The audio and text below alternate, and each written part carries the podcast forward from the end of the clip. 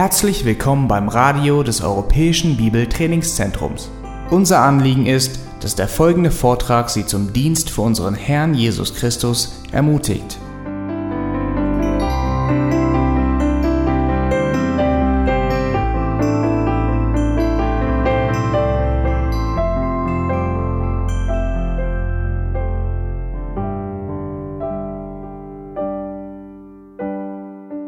Ich habe letzten Sonntag zum Schluss der Predigt erzählt von meinem Vertrauen meinem Vater gegenüber.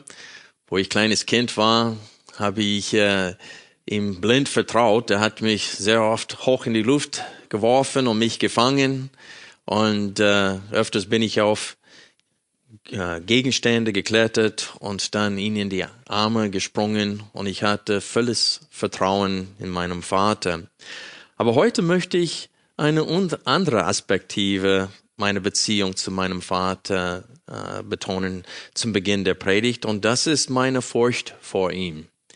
Ich habe meinen Vater geliebt, ich saß ihm gerne auf dem Schoß, aber ich hatte Angst davor, ihm ungehorsam zu sein denn mein Vater war sehr konsequent. Der pflegte es, etwas nur einmal zu sagen, nicht zweimal, nicht dreimal, nicht viermal, einmal und dann kamen sofort die Konsequenzen. Und ich weiß noch, wo ich in der Schule war, ich hatte einen Lehrer, der in unsere Gemeinde ging und er kannte meinen Vater. Und er bräuchte mich nur anschauen, wenn ich anfing, Unfug zu machen und sagen, Tim, soll ich das deinem Vater erzählen? Und sofort war ich nüchtern absolut nüchtern, als ob man eine, eine Schaltung betätigt hätte. Und äh, da habe ich einfach äh, gesagt, bitte nicht. Und war sofort wie ausgetauscht. Äh, nur diese Gedanke, allein diese Gedanke, dass mein Vater davon erfahren sollte, hat mich total nüchtern gemacht und war ich sofort wieder gehorsam. Und das ist wie die Furcht vor Gott auch äh, uns beeinflussen sollte. Wir sollten allein der Gedanke, Gott ungehorsam zu sein, sollte uns nüchtern machen. Und obwohl wir ihn lieben und absolutes Vertrauen zu ihm haben, gleichzeitig fürchten wir ihn und wollen ihm auch gehorchen. Aber es gibt viele Menschen in der jetzigen Zeit, die auf das Wort Furcht in der Bibel allergisch reagieren selbst unter Christen gibt es viele, die dieses Wort Furcht mit Ehrfurcht oder mit Respekt ersetzen wollen. Aber das Wort Furcht in der Bibel bedeutet mehr als nur Respekt vor Gott zu haben. Es bedeutet, dass allein der Gedanke, gegen Gott zu handeln, furchterregend für dich ist. Das ist, was die Gottesfurcht bedeutet. Wie allein der Gedanke, wie ich vorhin gesagt habe, allein der Gedanke, dass mein Vater von meinem Fehlverhalten erfahren sollte, äh, mich sofort äh, nüchtern machte, so sollte der Gedanke, gegen den allein heiligen Gott zu handeln, uns abschrecken. In der Bibel redet Gott von zwei Wegen, und von zwei Arten von Menschen oder Kategorien von Menschen. Gott spricht in seinem Wort von einem geraden Weg und von einem krummen Weg, von dem schmalen Pfad, der zum ewigen Leben führt, und von dem breiten Weg, der in die Verdammnis führt, in den Feuersee für alle Ewigkeit. Und Gott spricht über uns Menschen und stellt uns in der Schrift dar als Gerechte und Ungerechte, als Gläubige und Ungläubige und auch als Gottesfürchtige und Gottlosen. Und so Gott stellt zwei Wege in seinem Wort dar und zwei Kategorien von Menschen dar. Und diese Kategorie gottesfürchtige Menschen gegenüber von Gottlosen möchte ich heute in der Predigt betonen. Ich möchte kurz zwei Bibelstellen vorlesen, äh, bevor wir unseren Predigtext aus Psalm 119 betrachten. Und diese beiden Bibelstellen zeigen uns diesen zwei Wege und diese zwei Kategorien von Menschen. Ich lese zuerst von Sprüche, Kapitel 24, Vers 15 vor. Hier steht es, ein Befehl an den Gottlosen. Laure nicht der Wohnstätte des Gerechten auf, du Gottlose. Zerstöre nicht seinen Lagerplatz. Denn siebenmal fällt der Gerechte und steht doch wieder auf, aber die Gottlosen stürzen nieder im Unglück. Und dann aus 2. Petrus, Kapitel 2, die Verse 4 bis 9. Hier will Petrus verfolgten Christen, die in der Zerstreuung sind, trösten mit dem Gedanken, dass Gott sie retten wird und die, die sie unterdrücken, wird Gott richten. Und er zählt auf vergangenen Gerichtshandlungen Gottes, wie zum Beispiel die Sintflut, wo Gott alle Menschen vernichtete auf der Erde und nur Noah und seine Familie rettete. Aber auch die Engel, die zur Zeit Noah gesündigt hatten, äh, hat äh, Gott hat Gott äh, gerichtet. Und so in, bei Sodom und Gomorra, wo Gott die, die beiden Städte eingeäschert hatte, wegen dieser unzüchtigen Art die sie pflegten, wegen ihrer Gottlosigkeit. Und dann fasst er das zusammen und sagt hier in Vers 9, so weiß, das heißt, wenn das wahr ist, wenn Gott so gehandelt hat, Noah gerettet hat, aber die Gottlosen gerichtet hatte, wenn er Lot gerettet hatte, aber Sodom und Gomorra zerstört hatte, so weiß der Herr die Gottesfürchtigen aus der Versuchung zu erretten, die Ungerechten aber zur Bestrafung aufzubewahren für den Tag des Gerichts. Und so wir sehen hier in 2. Petrus 2, dass Gott äh, für die gottesfürchtigen Menschen ist, aber gegen die Gottlosen. Also wir sehen hier, dass ein gottesfürchtiger Mensch das Gegenteil von einem gottlosen Menschen ist. Und wir sehen auch, weil Gott so oft diese Gegenüberstellung in seinem Wort macht, dass in Gottes Augen es gibt nur diese zwei Kategorien. Entweder bist du ein gottesfürchtiger Mensch oder du bist ein gottloser Mensch. So eine Mittelmöglichkeit äh, gibt es nicht. Und wir sehen hier, wenn Gott die Gottesfürchtigen gegenüber von Gottlosen und Ungerechten dasteht, dann sehen wir, dass Gott zu fürchten etwas positiv ist, nicht negativ. Und so wir wollen uns mit diesem Begriff Gottesfürchtig heute auseinandersetzen, denn die Furcht vor Gott ist nicht allein in der Gesellschaft verloren gegangen, sondern unter vielen Christen. Und ich möchte euch sagen, das, was unsere Gesellschaft am meisten prägt, plagt, Entschuldigung, ist dieser Mangel an Gottesfurcht. Denn wer Gott fürchtet, wird nicht stehlen, der wird nichts Böses seinen Nächsten tun. Und das ist das, was unserer Gesellschaft fehlt, mehr als alles andere. Aber wenn wir Christen Gott nicht fürchten, wie soll die Gesellschaft die Gottesfurcht lernen? Und so ist es wichtig für uns, äh, die Eigenschaften und die Frucht der Gottesfurcht heute zu betrachten. Und das wollen wir mit Gottes Hilfe tun. Ich bitte euch, Psalm 119 aufzuschlagen. Wir wollen uns mit der vorletzten Strophe beschäftigen. Wir lesen heute ab Vers 161. Psalm 119, Vers 161. Oberster haben mich verfolgt ohne Ursache. Aber vor deinem Wort hat mein Herz gebebt. Ich freue mich über dein Wort wie einer, der große Beute macht. Lüge hasse und verabscheue ich, dein Gesetz liebe ich. Siebenmal am Tag lobe ich dich wegen der Bestimmungen deiner Gerechtigkeit. Großen Frieden haben die, die dein Gesetz lieben. Sie trifft kein Straucheln. Ich habe auf dein Heil gewartet, Herr, und deine Gebote habe ich erfüllt. Meine Seele hat deine Zeugnisse befolgt, und ich liebe sie sehr. Deine Vorschriften und deine Zeugnisse habe ich befolgt, denn alle meine Wege sind vor dir. Also wir beginnen mit den Eigenschaften der Gottesfurcht und die erste Eigenschaft, die ich mit euch betrachten möchte, ist in Vers 161, wo wir lesen, Fürsten verfolgen mich ohne Ursache, aber vor deinem Wort fürchtet sich mein Herz. Das war die Schlachtübersetzung. In der Elberfelde steht es, mein Herz bebt vor deinem Wort. Und so dieses Beben des Herzens oder dieses Fürchten vor dem Wort Gottes heißt, dass man fürchtet sich vor Gott. Aber die Gegenüberstellung hier müssen wir zum Herzen nehmen. Denn um Gott zu fürchten, wen fürchtet er nicht? Laut diesem Text. Die Obersten, die Fürsten, die ihn verfolgen ohne Grund. Das heißt, um Gott zu fürchten, kann man Menschen nicht fürchten. Du kannst nicht beides fürchten. Du kannst nicht die Obersten, die dich unterdrücken wollen und dich von deinem Glauben abbringen wollen. Du kannst nicht diese Menschen fürchten und auch Gott fürchten. Du musst entscheiden zwischen den beiden. Und er hat sich dafür entschieden, lieber Gott zu fürchten, als diese Obersten. Wir müssen an die Worte Jesu Christi aus Lukas 12 denken. Jesus hat Folgendes gesagt.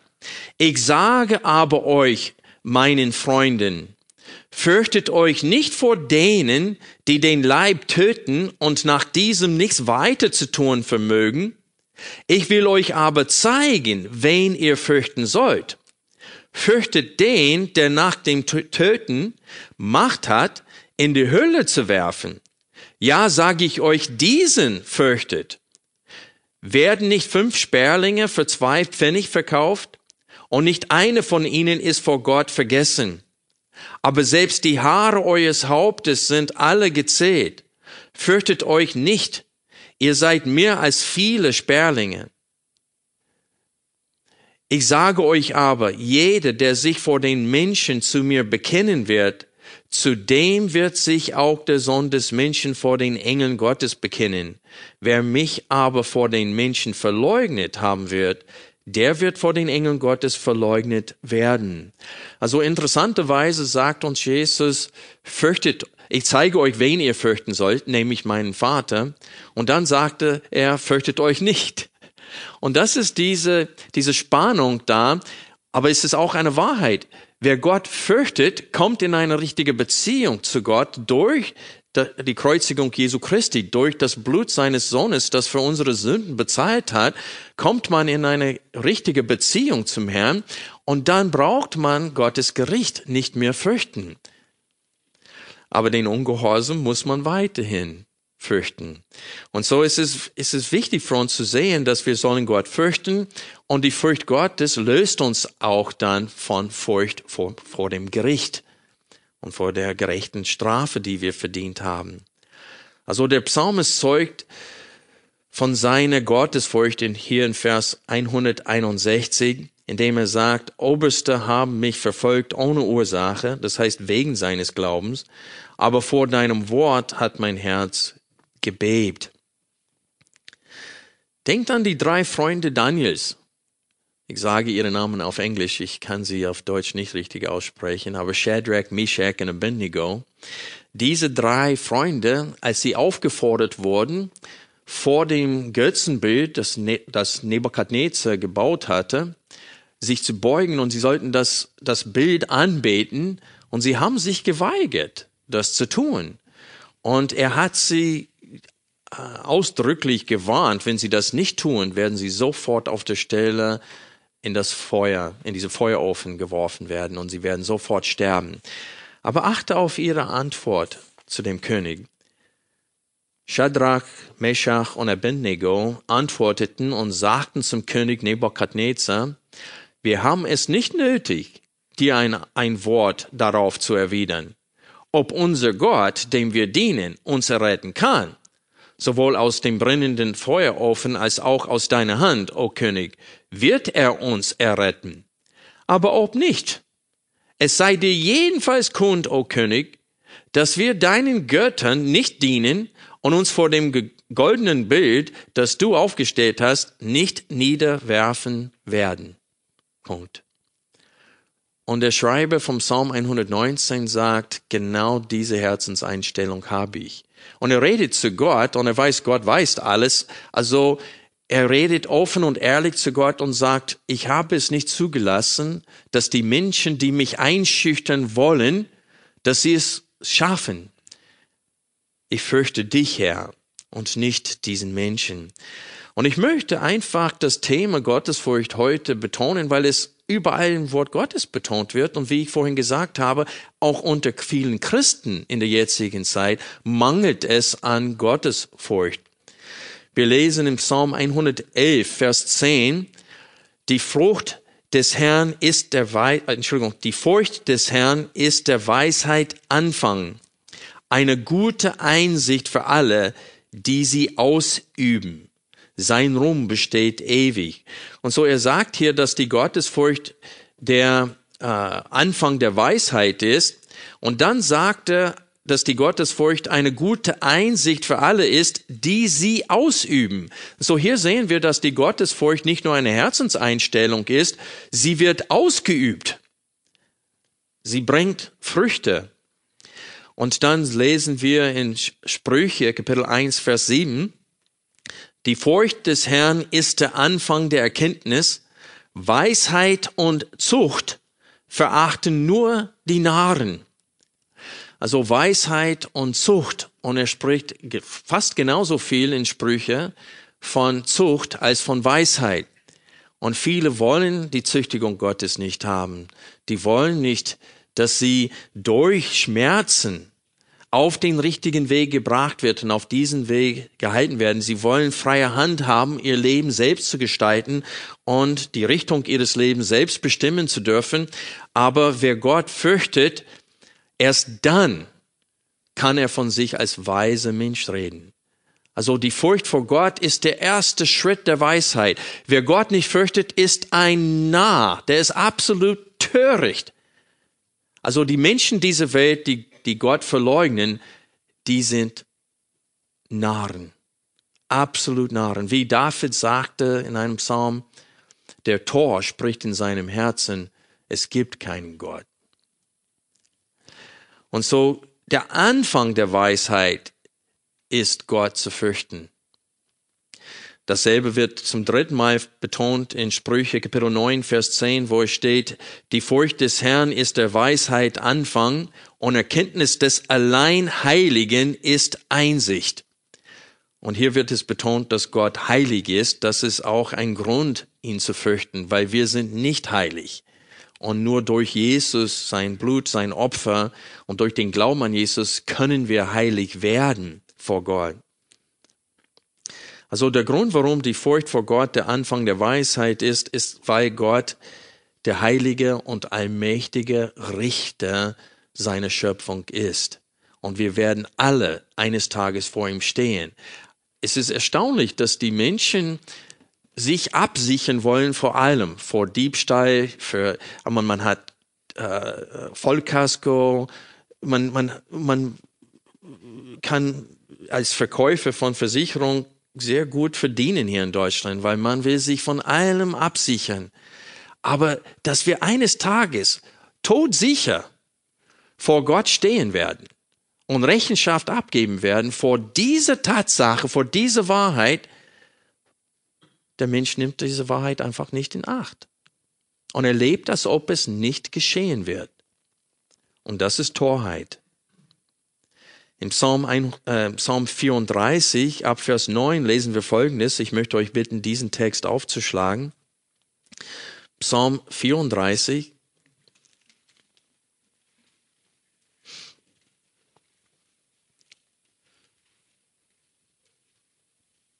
Ich komme fast in die Versuchung, diesen Text auszulesen, äh, auszulegen, aber wir werden ihn nur vor, äh, gemeinsam lesen.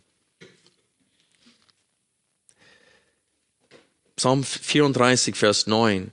Schmecket und sehet, dass der Herr gütig ist. Glücklich der Mann, der sich bei ihm birgt. Fürchtet den Herrn, ihr seine Heiligen, denn keinen Mangel haben die, die ihn fürchten. Junglöwen darben und hungern, aber die den Herrn suchen, entbehren kein Gut. Kommt, ihr Söhne, hört mir zu, die Furcht des Herrn will ich euch lehren. Wer ist der Mann, der Lust zum Leben hat, der seine Tage liebt, um Gutes zu sehen? Bewahre deine Zunge vor Bösem und deine Lippen vor betrügerischer Rede. Lass ab vom Bösen und tue Gutes, suche Frieden und jage ihm nach. Die Augen des Herrn sind gerichtet auf die Gerechten und seine Ohren auf ihr Schreien. Denen, die Böses tun, steht das Angesicht des Herrn entgegen, um ihr Gedächtnis von der Erde zu tilgen. Sie schreien, und der Herr hört. Aus allen ihren Bedrängnissen rettet er sie.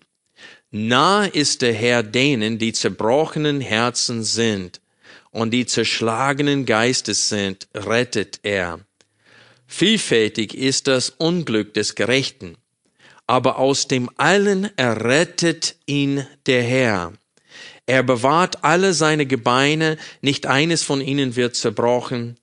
Den Gottlosen wird die Bosheit töten, und die den Gerechten hassen, werden es büßen. Der Herr erlöst die Seele seiner Knechte, und alle, die sich bei ihm bergen, müssen nicht büßen. Und so wir sehen hier, dass viel Schaden werden die Gerechten leiden müssen in diesem Leben. Aber dennoch, aus allen diesen wird Gott sie retten. Wie steht hier, Oberste haben mich verfolgt ohne Ursache. Überall in der Schrift sagt es, sagt Gott uns als Gerechte, das wird uns geschehen. Aber fürchtet mich, gehorcht mir, und eines Tages kann ich euch vergewissern, die, die euch verfolgen, die werden ihren Lohn bekommen. Und ihr werdet auch euren Lohn bekommen. In Sprüche Kapitel 1 ab Vers 28 lesen wir Folgendes. Dann rufen sie mich, das heißt die Weisheit spricht hier, dann rufen sie mich, doch ich antworte nicht. Dann suchen sie mich, doch sie finden mich nicht, weil sie Erkenntnis gehasst und die Furcht des Herrn nicht erwählt haben, meinen Rat nicht gewollt, verschmäht haben all meine Mahnung, sollen sie essen von der Frucht ihres Weges, von ihren Ratschlägen sich sättigen, ja, die Abkehr der Einfältigen tötet sie, und die Sorglosigkeit der Toren vernichtet sie, doch wer auf mich hört, wird sicher wohnen, kann ruhig sein vor des Unglücks äh, Schrecken. Und so hier lesen wir in Sprüche mehrfach, dass man töricht ist, wenn er Gott ablehnt und seine Weisheit. Es steht hier, weil sie Erkenntnis gehasst und die Furcht des Herrn nicht erwählt haben. Das heißt, wir sollen die Furcht vor Gott wählen, uns dafür entscheiden, Gott zu fürchten über alles. Und so die Gottesfurcht, die erste Eigenschaft ist, dass unser Herz bebt vor Gott und nicht vor den Menschen. Wir lassen uns nicht einschüchtern, auch wenn das Fürsten sind, die uns drohen. Wir lassen uns nicht einschüchtern. Und das ist die erste Eigenschaft von Gottesfurcht. Man lässt sich nicht einschüchtern, man fürchtet Gott, das Herz bebt vor Gott. Und ich sage euch, falls es Menschen unter uns gibt, die denken, dass das nur ein alttestamentliches Thema ist, schlagt bitte Philippa Kapitel 2 auf.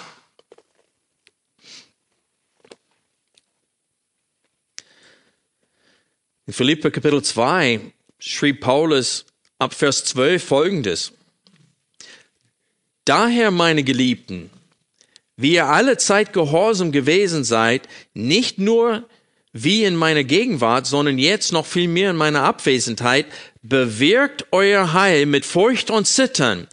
Denn Gott ist es, der in euch wirkt, sowohl das Wollen als auch das Wirken zu seinem Wohlgefallen.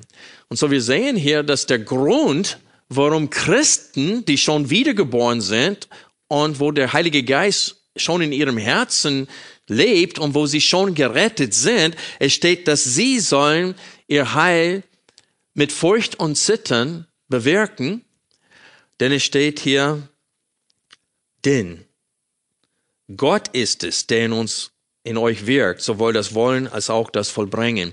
Und so, was heißt das? Warum ist das eine Warnung?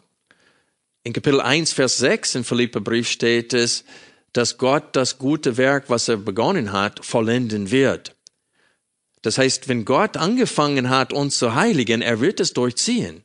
Und wen er liebt, den züchtigt er.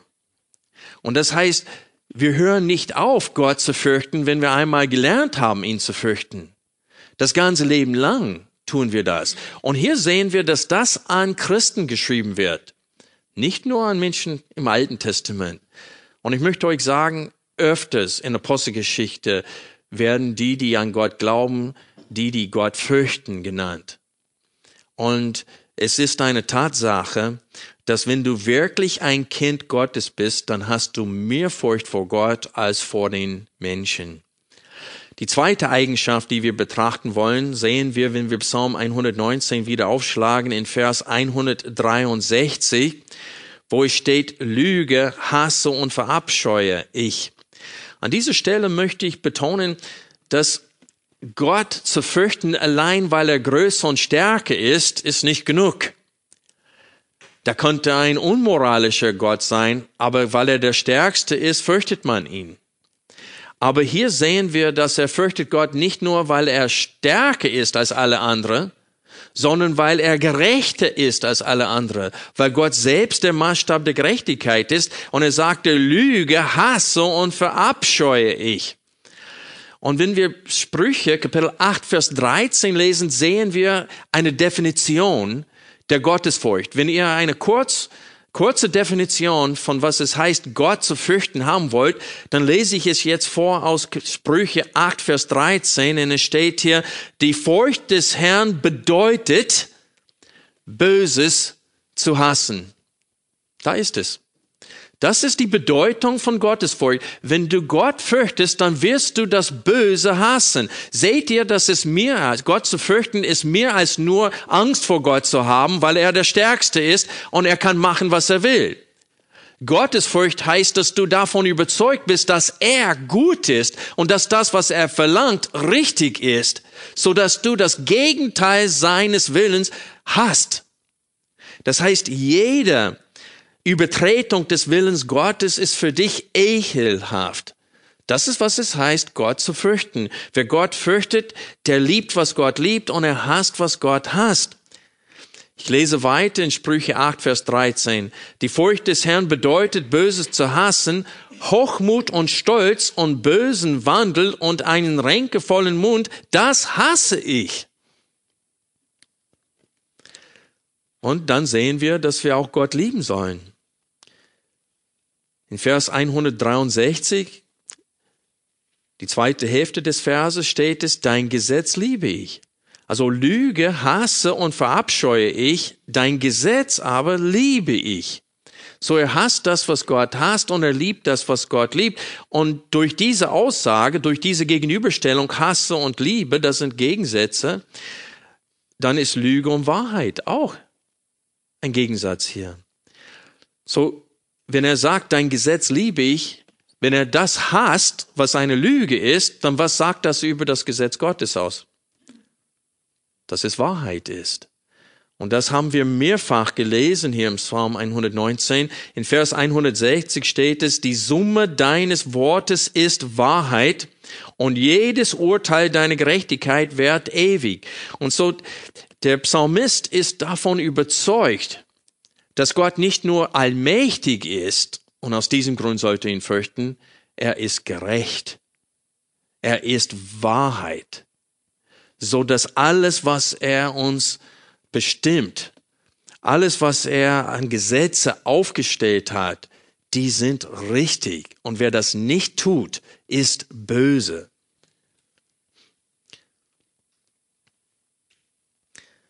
In Vers 168 offenbart äh, dem Psalmisten eine innerliche Überzeugung bezüglich des Wesens Gottes. Und hier haben wir eine vierte Eigenschaft, nämlich ein Überführtsein von der Allwissenheit, Allmacht und Heiligkeit Gottes. Achte auf Vers 168 im Psalm 119. Deine Vorschriften und deine Zeugnisse habe ich befolgt denn alle meine Wege sind vor dir. Also dieses, denn alle meine Wege sind vor dir offenbart viel mehr als nur der Überzeugung, dass er, dass Gott allwissend ist. Er weiß, dass Gott alles sieht. Er weiß, dass Gott seine Gedanken kennt. Nicht nur die Worte, die er ausspricht, sondern seine Gedanken weiß Gott.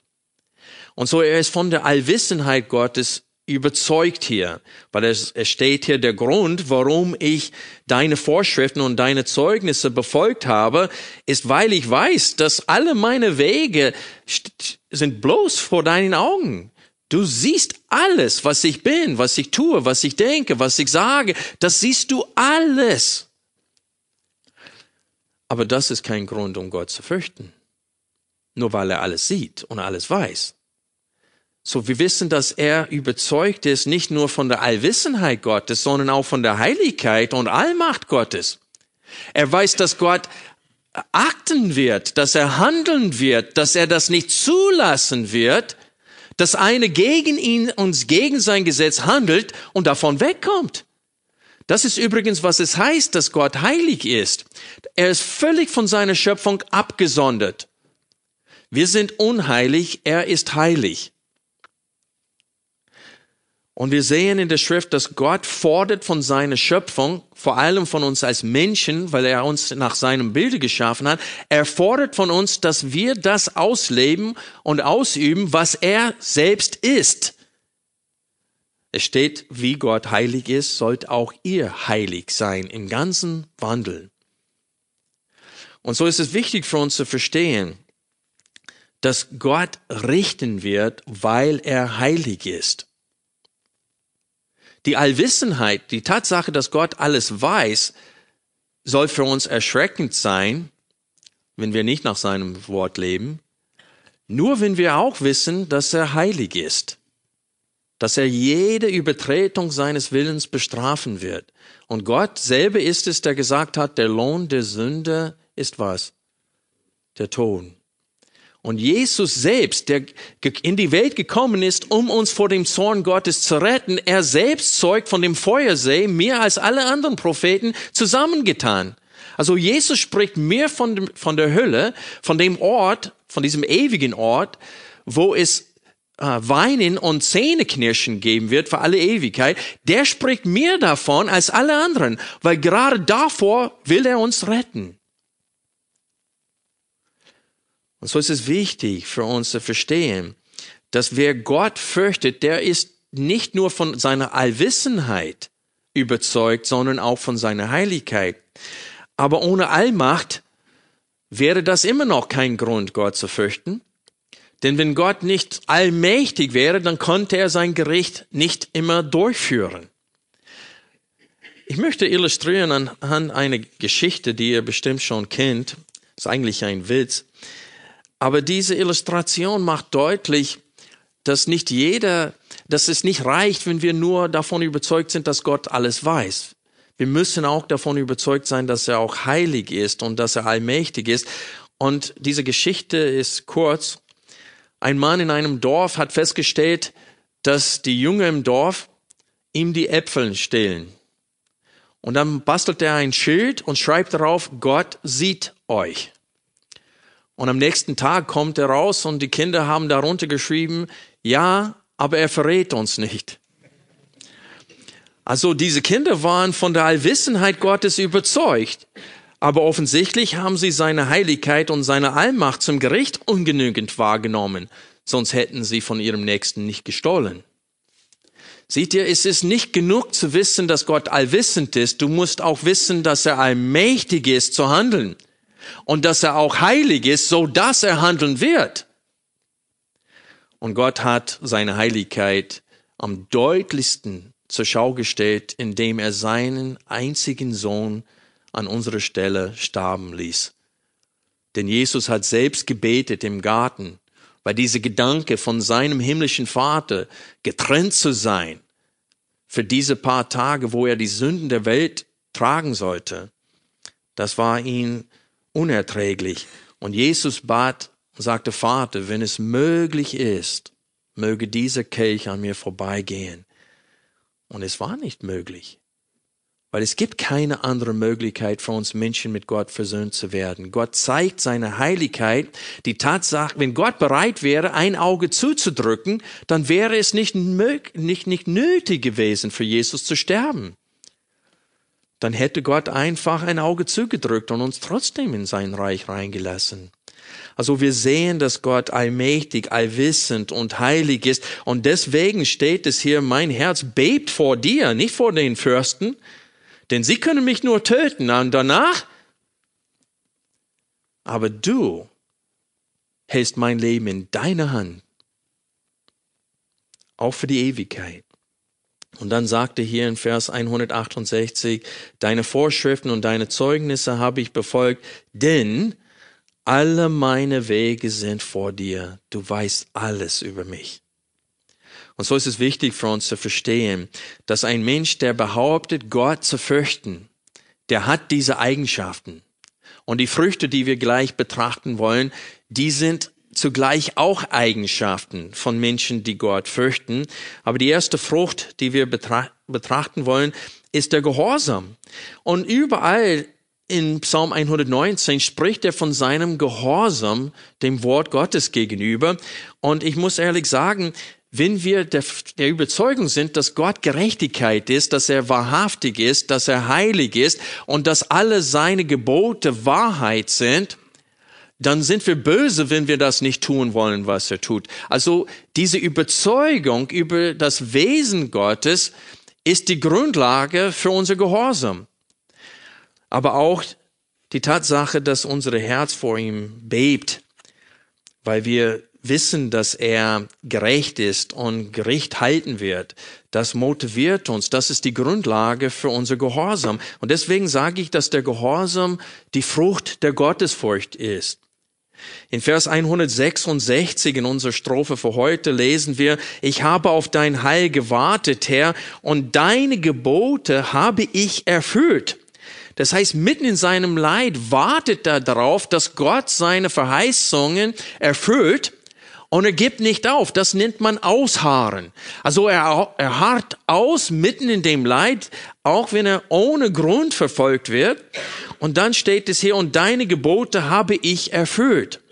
Und dann Vers 167, meine Seele hat deine Zeugnisse befolgt und ich liebe sie sehr. Und so hier zeugt er von seiner Liebe zu dem Wort Gottes weil er weiß, dass das Gericht, Gerechtigkeit ist, was Gott von uns verlangt. Also die Furcht vor Gott und die Liebe zu Gott, diese bewirken in uns den Gehorsam. Vers 168 haben wir schon betrachtet. Es steht hier, deine Vorschriften und deine Zeugnisse habe ich befolgt.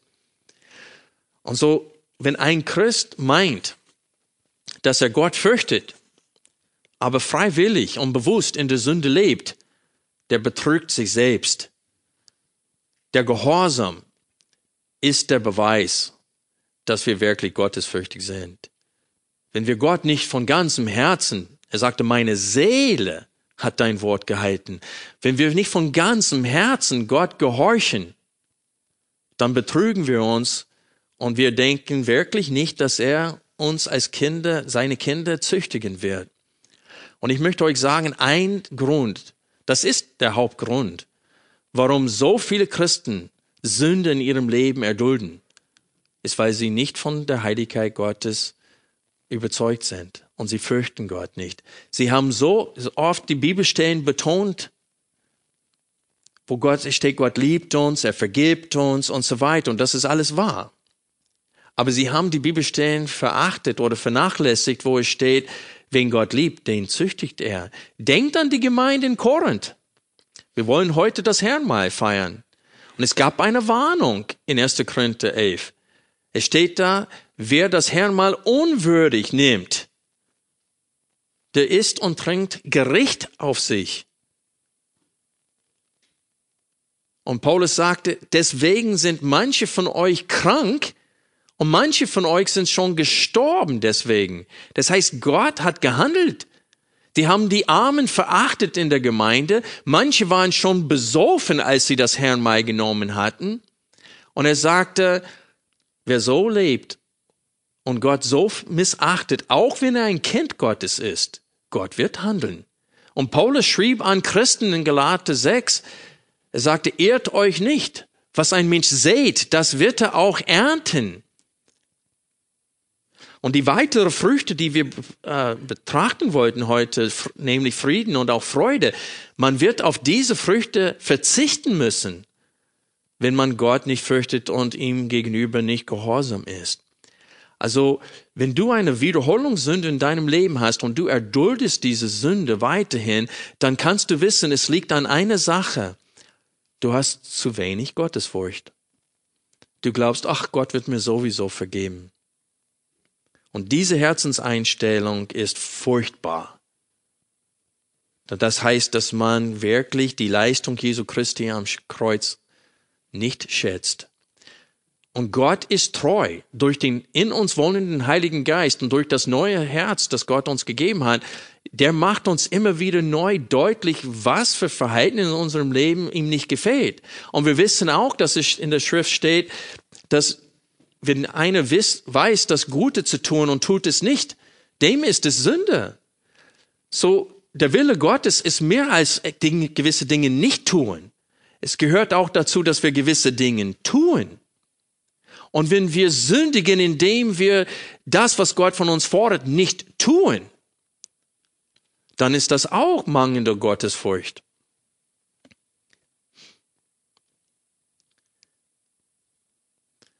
Als Gott dem Israeliten die zehn Geboten gegeben hat, wir lesen davon in 2. Mose, Kapitel 20, es steht, dass Gott selbst auf den Berg getreten ist, auf dem Berg Sinai und dass es gab ein gewaltiger Sturm, so dass das ganze Volk zitterte dabei, als Gott die zehn Geboten gegeben hatte. Und wir lesen Folgendes in 2. Mose 20 ab Vers 18. Und das ganze Volk nahm das Donnern und die Flammen wahr und den Schall der äh, Schop, äh, Schofarhörner und den rauchenden Berg als nun das Volk dies wahrnahm, zitterte es und stand von ferne, und es sprach zu Mose, rede du mit uns, und wir wollen hören. Aber Gott soll nicht mit uns reden, sonst müssen wir sterben. Mose aber sprach zum Volk, fürchtet euch nicht, denn Gott ist gekommen, um euch zu prüfen. Und damit die Furcht vor ihm euch vor Augen sei, warum? Damit ihr nicht sündigt damit ihr nicht sündigt. Also die Funktion der Gottesfurcht ist, dass wir nicht sündigen. Die hält uns davon ab. Und in dieser Hinsicht ist eine weitere Frucht der Gottesfurcht die Bewahrung. Gott bewahrt uns vor vielen, vielen schlimmen Dingen durch die Gottesfurcht. Ich denke, als ich Kind war, die Jungs, die wollten mich überreden, manchmal gelang es leider denen, aber manchmal nicht, weil ich habe gedacht, oh, wenn ich das tue und mein Vater davon erfährt, mm -mm, das wird nicht gut ausgehen. Und dann habe ich es nicht getan. Und so die Furcht von meinem Vater hat mich dann abgehalten davon, etwas Dummes zu tun. Und manchmal nachher habe ich erfahren, die haben richtige Ärger bekommen dafür. Und so ist es wichtig für uns zu verstehen, Gott will uns bewahren durch die Furcht vor ihm. Deswegen ist er auf diesen Berg gekommen. Deswegen hat er sich als furchtbarer Gott dargestellt Israel gegenüber mehrfach, damit das Volk sich vor ihm fürchtet, damit sie nicht sündigen. Eine weitere Frucht, die wir heute betrachten wollen, wenn wir Psalm 119 wieder aufschlagen, Vers 164, hier lesen wir, siebenmal am Tag lobe ich dich wegen der Bestimmungen deiner Gerechtigkeit. Also wer von Gottes Wesen und seinen Plänen begeistert ist, der lobt Gott dafür. Und wir sehen hier, dass sein Lob durch Gottesfurcht motiviert ist, äh, denn er spricht von der Bestimmungen deiner Gerechtigkeit. Und so er sagt, dass das, was du bestimmst, Herr, das, was du von uns verlangst an Verhalten, das kommt aus deiner Gerechtigkeit. Deine Gerechtigkeit bestimmt, was du bestimmst. Und er lobt Gott für seine Gerechtigkeit, für seine Heiligkeit und für seine gerechte Bestimmungen. Und Freunde, dieses wahrhaftig ein Grund zur Anbetung. Ich habe neulich die Illustration von einer Katze, wie sie mit einem Maus spielt äh, dargestellt, damit wir sehen konnten, was wir erwarten konnten, wenn der Teufel Gott wäre.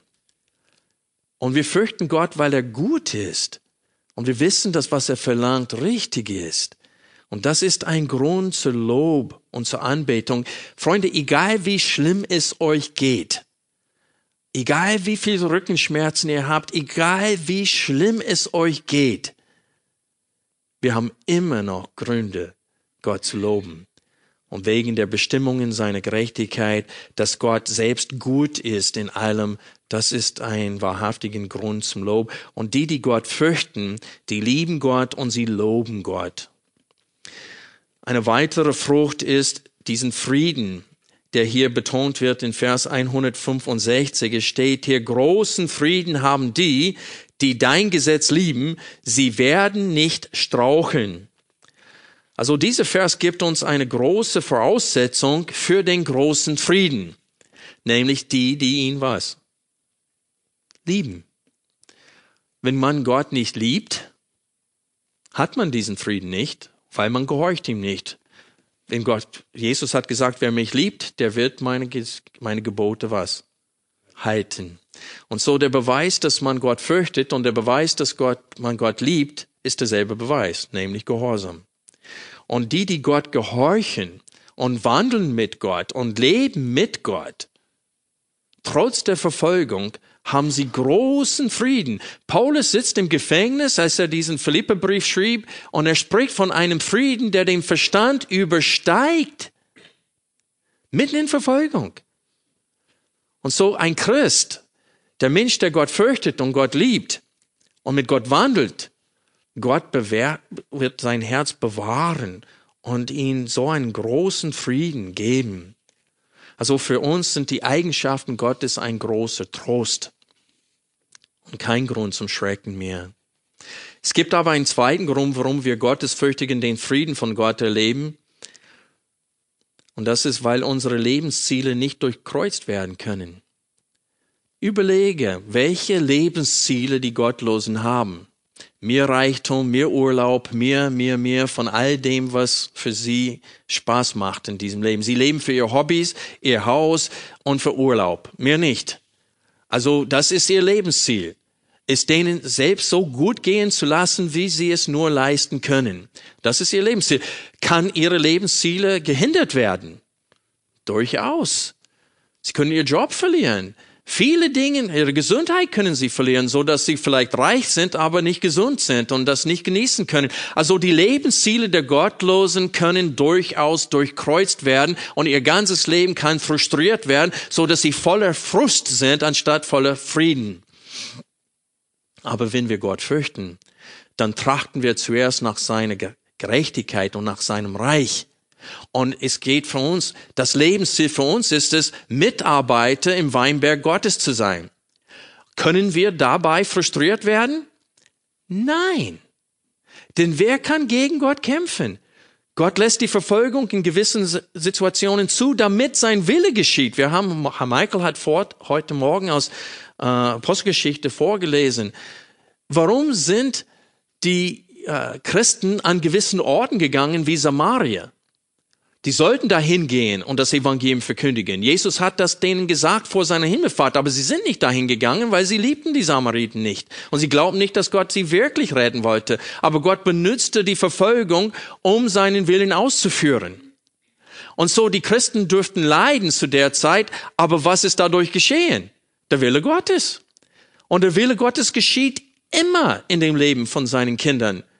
Wenn wir als Lebensziel es haben, Gott, uns je, Gott jeden Tag neu zur Verfügung zu stellen, ihm zu dienen, von ihm gebraucht zu werden, dann was kann schief laufen? Sie können mir alles wegnehmen, was ich habe. Und ich schaffe immer noch den Willen Gottes. Also Gott kann an seinem Werk nicht aufgehalten werden. Und wenn das Ziel unseres Lebens ist, uns Gott täglich zur Verfügung zu stellen, als Mitarbeiter in seinem Reich, dann, wenn nichts Gott aufhalten kann, kann nichts uns aushalten, aufhalten. Wir werden nicht sterben, bevor es soweit ist. Wie oft haben sie versucht, Paulus umzubringen? Es steht in der Postgeschichte, Gott sagt Paulus, wie du meine Sache in Jerusalem bezeugt hast, du wirst es jetzt in Rom bezeugen. Im nächsten Vers liest man, dass 40 Männer ein Eid geschworen haben, nichts zu essen und nichts zu trinken, bis Paulus tot war.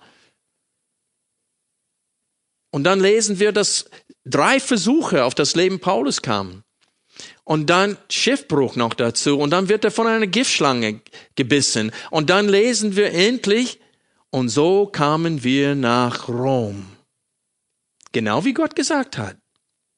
Und so Gottes Pläne können nicht aufgehalten werden. Auch wenn 40 Männer ein Eid verschwören und sagen, bis morgen bist du schon tot. Bist du nicht tot, wenn Gott das nicht will? Der streitet dazwischen. Kein Mensch kann uns umbringen, bis Gott so weit ist. Und deswegen sage ich, wenn dein Lebensziel ist es, Gott zu gehorchen, dann hast du diesen großen Frieden. Paulus hatte diesen großen Frieden. Er schrieb in, im Philipperbrief, er sagte, sei nicht traurig, dass ich im Gefängnis bin. Nur weil ich im Gefängnis bin, heißt nicht, dass das Wort Gottes im Gefängnis ist. Meine Ketten haben sogar zur, zur äh, Verbreitung des Evangeliums, zur Förderung des Evangeliums gedient. Jetzt habe ich eine Gelegenheit gehabt, im ganzen Prätorium das Evangelium zu verkündigen, was ich sonst nicht hätte, wenn ich nicht in Ketten wäre. Also großen Frieden haben die, die dein Gesetz lieben, sie werden nicht straucheln.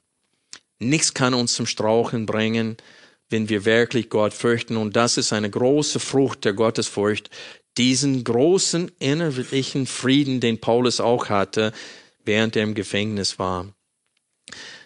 Noch eine Frucht, die Freude über das Wort Gottes. Das sehen wir in Vers 162. Es steht hier, ich freue mich über dein Wort, wie einer, der große Beute macht. Der große Beute macht. Also wir freuen uns nicht allein wegen der Aufrichtigkeit des Wortes Gottes, sondern über die Verheißungen des Wortes Gottes. Gott hat uns verheißen, neue Himmel und neue Erde. Und die letzten zwei Wochen haben wir herrliche Altweiber Sommertage erlebt. Die Sonne scheint, das Laub ist gold und rot und gelb und orange und ist herrlich und wir erleben trotz des Sündenfalls so viel Schönheit hier und jetzt wissen wir aber, dass es eine neue Himmel und neue Erde geben wird, die noch viel schöner ist. Also wir haben so viele Verheißungen in Gottes Wort, deswegen freuen wir uns über Gottes Wort aber wir freuen uns auch über Gottes Wort, weil wir durch Gottes Weisheit in Frieden mit Gott leben und er beschäftigt unsere Herzen mit Freude. Auch wenn wir nicht viel Geld haben. In Sprüche 15, Vers 16 lesen wir, besser wenig in der Furcht des Herrn als ein großer Schatz und Unruhe dabei. Und das ist das. Wir sind davon überzeugt. Wer Gott fürchtet, weiß, best, lieber wenig zu haben und es herrscht Frieden in unserem Haus, als in einem Haus zu wohnen, wo Leute sehr reich sind, aber es gibt Streit und Eifersucht und Selbstsucht und keinen Frieden. Also Freunde, die Freude, den innerlichen Frieden, die Bewahrung vor großen Schuld und Sünden, das sind die Früchte der Gottesfurcht. Und die sind sehr, sehr wichtige Früchte. Also wenn es in deinem Leben an Freude und an Frieden und an Bewahrung mangelt, dann musst du dich fragen, fürchte ich Gott wirklich? Und wenn du Gott gehorchst in allem, dann kannst du sicher sein, dass du Gott fürchtest. Und dann kannst du auch Gott sagen, mein Herz bebt vor deinem Wort. Wir kommen jetzt zum Schlusswort. Ihr kennt das Lied O Gnade Gottes wunderbar. Das ist Nummer 65 in unserem Liederbuch. Und die zweite Strophe fasst die Predigt heute sehr gut zusammen. Die Gnade hat mich Furcht gelehrt und auch von Furcht befreit, seitdem ich mich zu Gott bekehrt, bis hin zur Herrlichkeit. Und da sehen wir dieses, wer Gott fürchtet, braucht sich nicht fürchten. Man braucht sich nicht vor dem Gericht Gottes fürchten. Man braucht sich nicht vor den Gottlosen fürchten, denn wir sind nicht mehr unter der Verdammnis, oder Verdammung des Gesetzes, sondern unter Gnade. Jesus hat wahrhaftig geredet, als er Folgendes sagte, wenn ihr in meinem Wort bleibt, so seid ihr wahrhaft meine Jünger, und ihr werdet die Wahrheit erkennen, und die Wahrheit wird euch frei machen.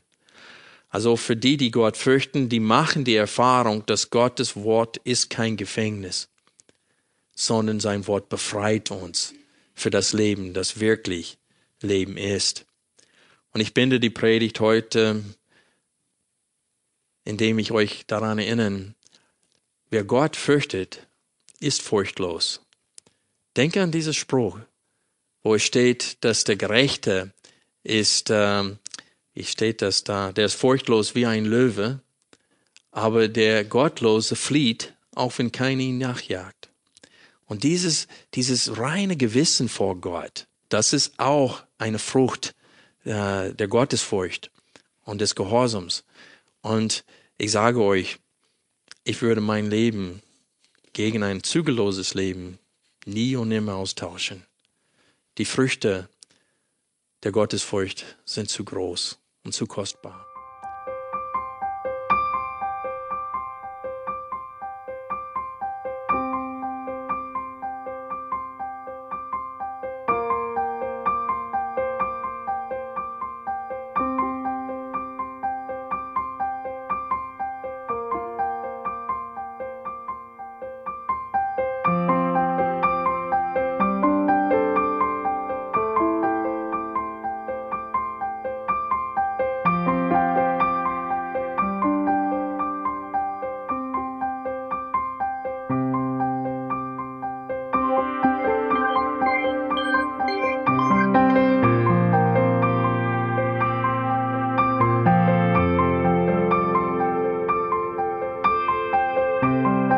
Alle Vorträge unseres Programms, Bücher, DVDs und vieles mehr können Sie bei uns unter www.ebtc-media.org erhalten.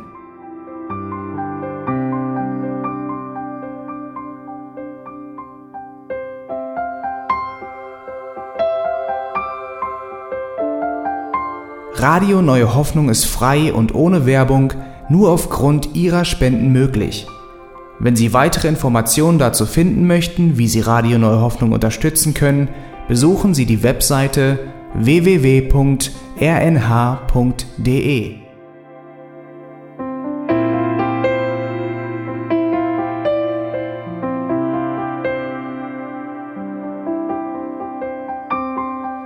Die Sendezeiten des EBTC sind Montag, Mittwoch, Freitag und Samstag jeweils von 10 bis 11 Uhr.